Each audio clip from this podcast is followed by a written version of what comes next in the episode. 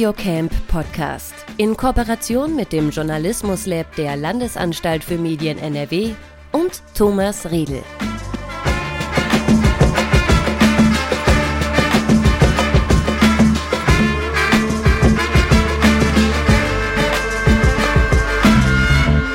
Hallo und herzlich willkommen zum Audiocamp Podcast. In dieser Ausgabe darf ich den Informatiker, Entwickler, Dozent und Podcaster Marcel Stut begrüßen. Hallo, Grüße gehen raus nach München. Grüße aus München zurück. Vielen Dank für die Einladung.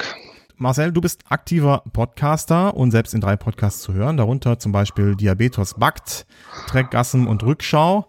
Und du bist auch bei ein paar Podcasts dabei, wo du nicht zu hören bist, und zwar als Techniker, da zum Beispiel bei der Medienkuh oder auch hinter dem Vergangenheitsbewältigungspodcast Radio Nukular.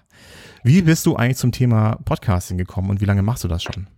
Äh, zum Thema Podcast bin ich ähm, 2007, glaube ich, gekommen, als ich äh, meinen ersten iPod damals bekommen habe und da dieser Podcast Menüpunkt war.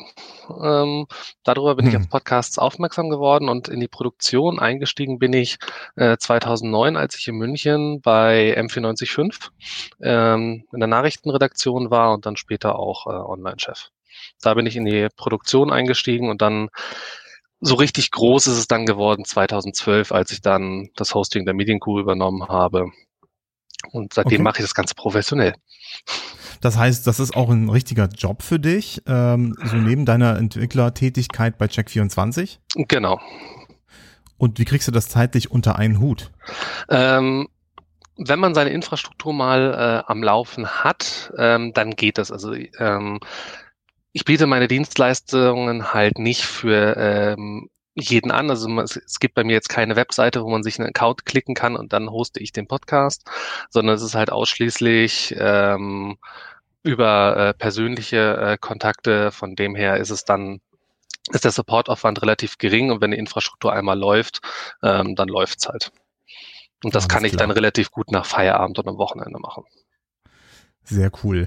Ja, ähm, du hast auf dem Audiocamp des äh, Journalismus Lab selbst eine Session gehalten und zwar zum Thema Podcast, Distribution, Plattform, Möglichkeiten, Dienstleister und Fallstricke.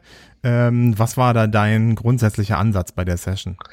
Mein grundsätzlicher Ansatz war bei der Session aufzuklären, ähm, denn wenn man ähm, gerade jetzt durch die äh, Corona-Zeit viele Leute so hören von Podcasts, wollen vielleicht selber einen machen und wenn man halt danach googelt, kriegt man halt immer irgendwelche ja, ja. mehr oder minder dubiosen äh, YouTube-Videos und Anleitungen, wo na ah, hier, mach's hier bei äh, dem Dienstleister, alles super easy, der macht alles für dich, hast du keine Probleme mit und hier kriegst noch drei Monate gratis. Mhm. Ähm, und ich will diese Dienstleister nicht verteufeln, aber sie haben ihre Nachteile. Und darüber will ich halt äh, aufklären, dass man halt seine Entscheidung, ob man jetzt alles selber macht oder ob man mit einem Dienstleister zusammenarbeitet, ähm, dass man die Entscheidung halt ähm, gut informiert treffen kann. Ja, und äh, dafür hast du sicher dann die äh, nötigen Informationen in der Session bereitgestellt. Ähm, ich meine, es ist halt schon auch super verlockend, seinen Kram einfach bei Soundcloud hochzuladen ähm, und äh, dann für immer an Soundcloud gebunden zu sein. Ähm, was ist denn so dein Ansatz? Was würdest du sagen, ist typisch für deine Sichtweise? Ähm, ich bin äh, ein Verfechter von ähm, mach's am besten alles selber, weil für den normalen, kleinen äh, oder semi-professionellen Durchschnittspodcaster ist selber Hosting heutzutage kein Problem mehr. Äh, die meisten haben eh schon eine WordPress-Webseite, die sie pflegen. Ähm, mhm. Und mit einem äh, einfachen Pub, äh, äh, Plugin, äh, beispielsweise dem Podlove Publisher, kann man seinen eigenen Podcast über seine bestehende WordPress-Webseite äh, betreiben und auch äh, verteilen. Das fun funktioniert für die allermeisten Menschen halt problemlos und ohne, dass man jetzt viel Arbeit damit hat. Also man muss nicht zwangsläufig da einen Dienstleister nehmen. Wenn man das, äh, wenn man halt ein Medienhaus ist, äh, dann sieht's halt äh, ganz anders aus. Da ist dann auch nicht das Problem so, hm, will ich in zwei Jahren vielleicht zu einem anderen Dienstleister? Da stellen sich dann ähm, ganz andere Fragen. Ja, welche denn zum Beispiel? Wir hatten ja beim Barcamp durchaus ein paar Medienhäuser anwesend, die auch selbst Podcasts äh, veröffentlicht haben. Für was für Probleme stehen die denn so? Äh, da ist halt äh, immer die Frage, wie lässt sich das in die bestehenden Abläufe, die man halt in der Redaktion hat, integrieren? Wie viele äh, Leute können letztendlich den Pod, äh, Podcast veröffentlichen und so weiter? Da ist halt die Integration in den Redaktionsalltag das größere Problem als, mhm. okay, welchen, wie spiele ich die jetzt äh, aus? Da das heißt, in der Regel da Serverkapazitäten da sind, dass man das auch wenn man möchte, auch selber machen kann. Da braucht man sich in einem Medienhaus in der Regel keine Gedanken drüber machen, weil da hat man schon genügend Kapazitäten, um noch ein bisschen Audio nebenher auszuspielen. Ja, das sind dann eher, äh, was muss man da so rechnen? Wie viel äh, Platz braucht man denn auf seiner Platte für so einen äh, wöchentlichen Podcast? Es kommt ganz äh, auf die Länge drauf an und auch letztendlich, was für Anforderungen man an äh, seinen Sound hat. Ähm, die Podcasts, die bei mir liegen, laufen in der Regel auf 80 Kilobit Mono ähm, encodiert als MP3. Die Qualität ist für viele gut genug. Klar, man hat Qualitätseinbußen damit, aber ähm, ein 192 Kbit Stereo ähm, Podcast, wo nur Leute reden, ist ähm, für viele Sachen einfach Bandbreitenverschwendung, weil da ähm, letztendlich nicht viel mehr Qualität dazu kommt. Okay, das überrascht mich jetzt aber schon, dass das so eine so eine geringe Qualität äh, schon reicht. Und äh, ich meine, wenn man mal in die Podcasts bei dir reingehört hat, jetzt hier gerade Radio Nukular, das klingt ja nicht scheiße. Also das klingt genau. ja gut. Und das ist tatsächlich nur 80 äh, Kilohertz oder wie? Äh, genau, 80 äh, Kilobit. Äh, dadurch, dass Kilobit. es halt aber äh, Mono ist, haben wir halt mhm. nur eine äh, Audiospur drin. Wenn man äh, viele das halt als Stereo, dann haben wir halt die Daten zweimal drin liegen, obwohl auf beiden Spuren letztendlich die gleiche Audioinformation ist. Denn wenn man seinen Podcast nicht bewusst im Stereoraum abmischt, mhm. hat man äh, aus den Standardschnittprogrammen heraus auf beiden Kanälen exakt die gleichen Informationen. Und dann kann man die Hälfte davon auch weglassen. Oder man, man spielt eben dann so ein bisschen äh, mit äh, zum Beispiel mit äh, Umgebungsgeräuschen. Man hat äh, tatsächlich irgendwie äh, eine Live-Situation, wo man durch einen Raum läuft, wo man die Informationen dann braucht. Da würdest du wahrscheinlich dann auch sagen, Stereo bitte und äh, so und entsprechende und, und entsprechende Qualität, genau. Aber für äh, den an vielen Stellen Standard-Podcast, wo Leute halt vor einem äh, möglichst ohne Hintergrundgeräusche äh, reden, so wie wir beide das jetzt gerade machen, da reicht äh, Mono vollkommen aus, wenn man die Sprecher nicht im Stereoraum ähm, anordnen möchte. Da, das ist ja hier ein Tipp jetzt praktisch an den äh, Mischer, der sich jetzt nachher hier an unsere Aufnahme setzt. Kannst du locker 80 äh, äh, Kilobit äh, rausrendern, Mono, ne, weißt du Bescheid, super, ja. Ähm, jetzt äh, haben wir schon eine Möglichkeit besprochen, WordPress, ähm, äh, das äh, Open Source Plugin äh, Podlar verwenden, was wirklich äh, ein mega Tool geworden ist über die Jahre. Ähm, und äh, ja, echt notwendig war. Grüße gehen raus an Tim Pöttelauf, der das ja auch mit äh, initiiert hat. Und äh, Erik Teubert, der das äh, Ganze entwickelt hat. Und der das Ganze entwickelt hat, genau. Ähm, was für andere Möglichkeiten habe ich denn sonst noch? Ich meine, du hast nicht nur gesagt, dass man in deiner Session, dass man äh, mit WordPress äh, äh, arbeiten muss. Ähm, die Session heißt ja auch noch Plattform, Möglichkeiten, Dienstleister. Ähm, wenn ich mich dann doch gegen ein eigenes WordPress entscheide, was habe ich denn für Möglichkeiten? Der, der naheliegendste ist, wenn man sich äh, um Datenschutz weniger Gedanken machen möchte, würde man ähm, äh, zu den Kollegen von Podigy in Berlin gehen, mhm. weil die sitzen ähm, in Deutschland, unterliegen dem deutschen Datenschutz. Äh, das macht äh, die Sachen alles ein bisschen einfacher. Die meisten Dienstleister, wie beispielsweise Libsyn oder Blueberry, sitzen in den USA mit den entsprechenden äh, Folgen natürlich für ähm, Datenschutz. Äh, Sachen und so weiter. Und das ist in der Regel kein großes Problem, aber es ist halt ein Problem, was man auf dem Tisch haben muss und äh, entsprechende Gerichtsverfahren laufen ja, um diese Privacy Shield Geschichten und das alles ähm, zu Fall zu bringen. Von ja, dem her, wenn man auf der sicheren Seite sein möchte, sucht man sich einen Dienstleister ähm, in Europa. Ja, Podigy ist ja durchaus auch ähm, äh, ein Startup, auf das man ein Auge haben darf. Ähm, eine der, sag ich mal, wenigen deutschen Startups, die wirklich super erfolgreich sind in dem Bereich ähm, und tatsächlich richtig gut Gas geben. Ähm, und auch sehr okay. große Kunden haben inzwischen. Also der Axel Springer Verlag, äh, Pro7 Sat1, äh, die Zeit, um nur einige zu nennen. Ja, OMR, Ist äh, auch bei denen mittlerweile. Ähm, genau, das, äh, das Problem bei äh, so Plattformen wie Podigy ist ja aber auch, ähm, äh, dass man nicht seine eigene Domain verwenden kann oder dass das dann immer gleich einen ordentlichen Aufpreis äh, ausmacht, oder? Genau, da äh, gibt es ähm, auch ein bisschen Bewegung im Markt. Meistens bei den äh, ganz günstigen äh, Paketen hat man das dann halt, dass man dann die Feed-Adresse dann halt irgendwie mein Podcast.meindienstleister.com slash Feed ist oder sowas, beispielhaft gesprochen. Mhm. Und wenn man dann halt irgendwann mal wechseln möchte, hat man halt das Problem, okay, die ganzen Leute sind auf dieser URL und wenn ich meinen Vertrag kündige, wie kriege ich die Hörer dann auch äh, zu meinem neuen hin? Wenn ich da meine eigene Domain nutzen kann, kann ich die äh, Verzeichnisse halt selber umbiegen, dass dann halt da trotzdem noch eine Antwort kommt. Mhm. Die Dienstleister machen das inzwischen auch, dass man Weiterleitungen machen kann. Äh, okay. Das Problem ist aber, viele Podcatcher speichern diese Weiterleitung nicht ab. Das heißt, wenn mir der Dienstleister dann fünf, sechs Jahre äh, down the road äh, dann irgendwann pleite geht, dann bin ich die Hörer halt trotzdem los. Und da, das ist immer das, wo ich halt sage, äh, Leute, dieser Gefahr äh, müsst ihr euch bewusst sein. Wenn ihr euch für einen Dienstleister entscheidet, kann es sehr schwer bis teilweise unmöglich sein, ähm, anschließend dann zu wechseln und alle Hörer mitzunehmen. Ja, deswegen fällt zum Beispiel eigentlich auch so ein Anbieter wie Soundcloud raus, leider, weil was die eigentlich ganz gut machen ist, ich schub's meine MP3 hoch und plötzlich taucht's halt, also kann kriege ich eine RSS-Feed von denen und ich kann das überall wunderbar einbauen. Es gibt auch keine Probleme, das wird zeitnah zeit, äh, publiziert alles. Ähm, das machen sie ja eigentlich schon sehr geil, das muss man schon sagen. Ähm, aber man hat eben das Problem der Domain. Ne? Also ähm, SoundCloud funktioniert super, lässt sich dann halt auch toll einbauen in den Blog, aber ähm, man muss sich halt klar sein, dass äh, ja, dass man da dann für immer und ewig gebunden ist. Außer man ist irgendwie, man schafft es, die rüberzuholen. Ja, man kann ja sagen, okay, jetzt bitte alle zu der anderen Domain wechseln, aber das natürlich, da hat man halt immer Verlust. Ne? Genau, da hat man äh, dann halt immer Verluste. Wie gesagt, mit den Weiterleitungen geht das äh, auch ohne ähm, Verluste, wenn es halt der entsprechende Dienstleister unterstützt und wenn der Dienstleister halt auch noch lang genug äh, am Leben ist. Wenn da halt dann irgendwie ein halbes Jahr später pleite geht und sich irgendein Domain-Grabber die Domain zieht, dann hat man halt an der Stelle auch wieder verloren.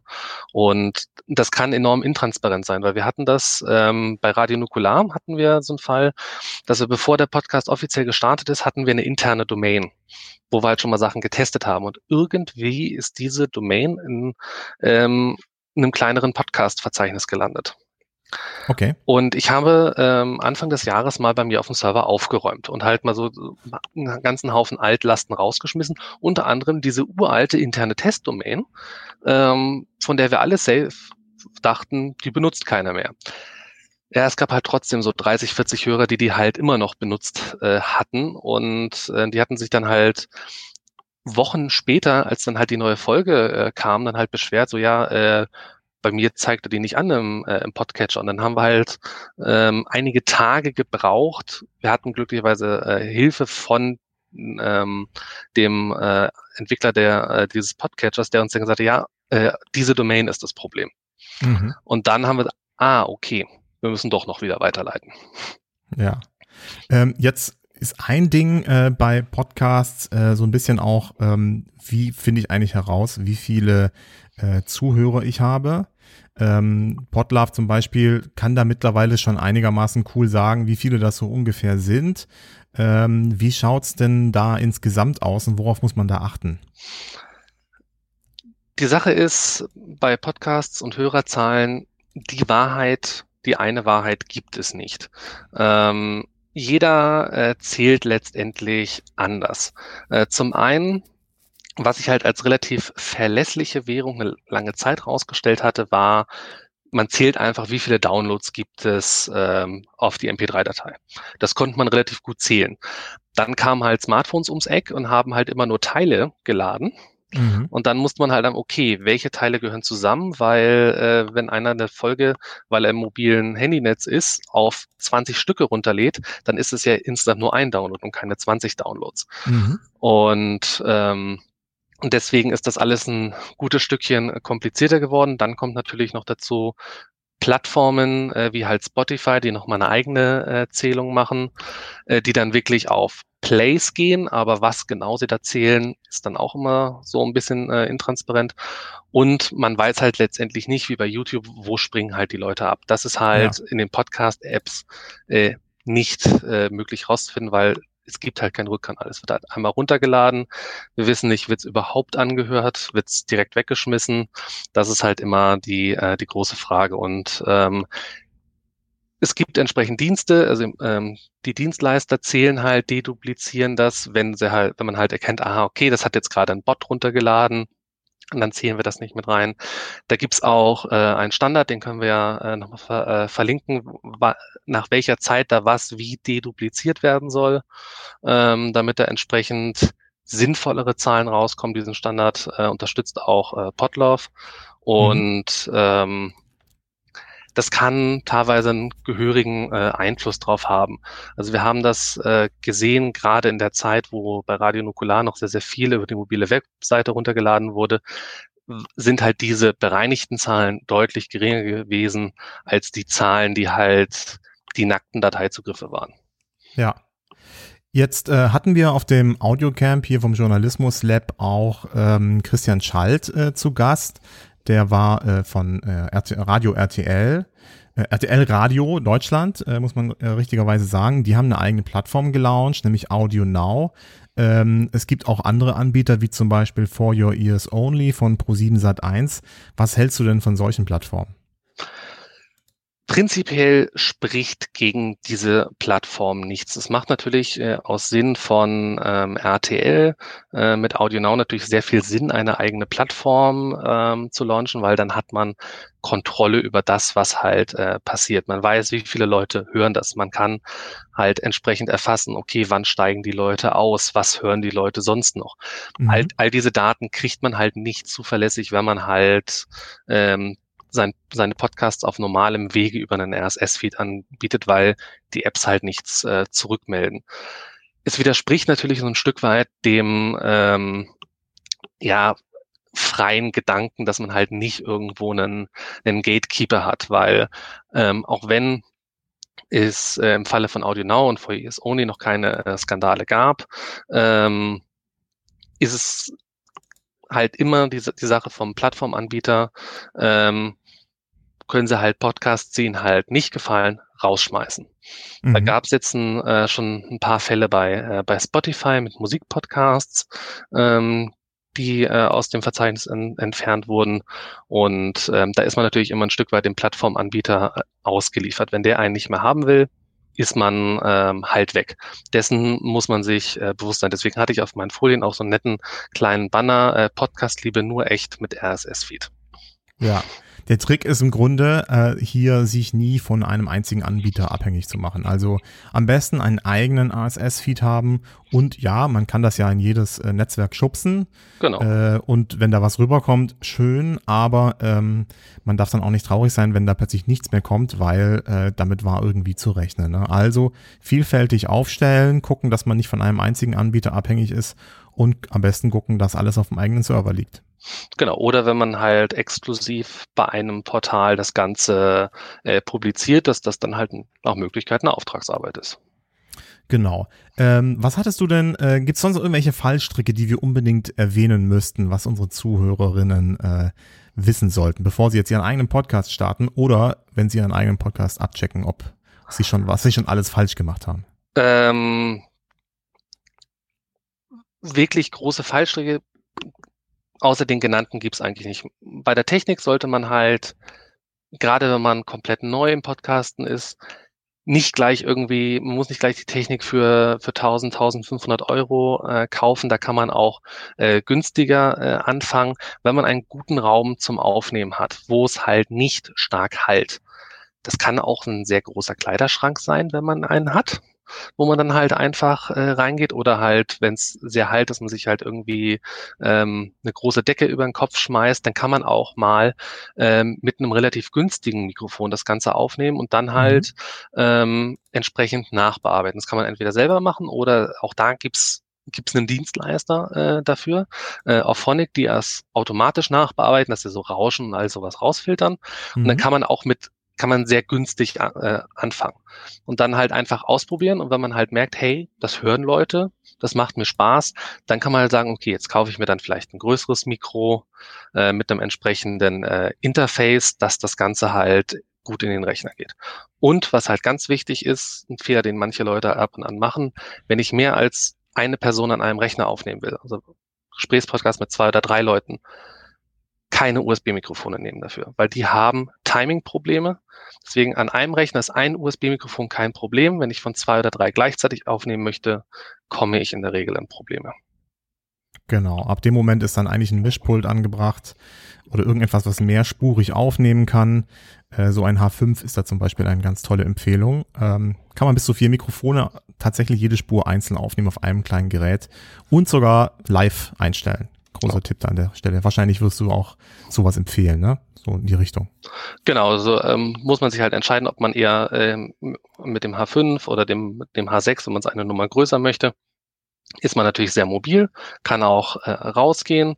Wenn man halt weiß, okay, ich gehe nie raus, dann kann man sich halt auch ein stationäres äh, USB-Audio-Interface holen, was dann halt sein zwei oder vier Eingänge hat äh, und dann entsprechend auch äh, so dann direkt in den Rechner aufnehmen. Marcel, sehr cool. Äh, jetzt äh, lass uns noch mal eine Frage zum Schluss besprechen. Äh, wir waren ja hier auf einem Audiocamp. Ähm, das wird nicht dein erstes Barcamp zum Thema Audio gewesen sein, aber vielleicht dein erstes digitales. Wie war das denn für dich? Es hat erstaunlich gut funktioniert. Ähm, bedingt durch. Das sagen gerade, also ich frage das fast jeden hier und jeder sagt das die ganze Zeit. Ich habe euch nicht bezahlt, ne? Sag das bitte. ja. ähm, von den Videokonferenzen, die ich aus der äh, Firma kenne, weil wir auch darüber äh, Schulungen halten, ist es meistens so, ähm, man redet in den Rechner rein und es kommt relativ wenig äh, Feedback. Das war halt beim, ähm, beim Audiocamp jetzt überhaupt nicht. Es gab immer konstantes Feedback. Klar, es ist nicht so, dass man sich mal schnell äh, irgendwie äh, in der Ecke äh, beim Kaffee treffen konnte. Das geht über Zoom natürlich nicht so schön. Ähm, aber die Interaktion in den Sessions hat eigentlich, äh, hat durch das äh, digitale Format äh, null äh, gelitten und unterm Strich ist es gut, dass wir ähm, alle zu Hause geblieben sind und so halt auch äh, gesund bleiben konnten. Also ich wäre ja aus München angereist, ich hätte fünfeinhalb Stunden im Zug gesessen. Ähm, klar, es gibt die Corona-Warn-App, aber ähm, jede Risikominimierung ist in der heutigen Zeit, glaube ich, äh, richtig und wichtig, damit wir ähm, den ganzen Kram unter Kontrolle behalten. Sehr cool. Äh, Marcel, wenn Leute jetzt auf dich zukommen äh, wollen und sagen, mach einen Podcast für mich oder kannst du mich beraten oder hast du mir noch einen Tipp, äh, wo willst du am liebsten angesprochen werden? Äh, man kann mich äh, auf Twitter anschreiben, da bin ich mit meinem Klarnamen äh, @marcelstut unterwegs oder man nimmt einfach über meine Webseite marcelstut.de mit mir Kontakt auf und dann können wir da entsprechend ähm, das Ganze besprechen. Dann sage ich an dieser Stelle vielen, vielen Dank, Marcel Stut. Gerne.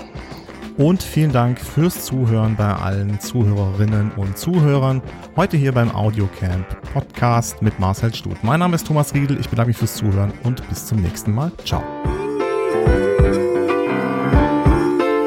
Das war der Audiocamp Podcast in Kooperation mit dem Journalismus Lab der Landesanstalt für Medien NRW und Thomas Riedel. Weitere Informationen zum Audiocamp findet ihr auch auf der Webseite www.journalismuslab.de. Yeah,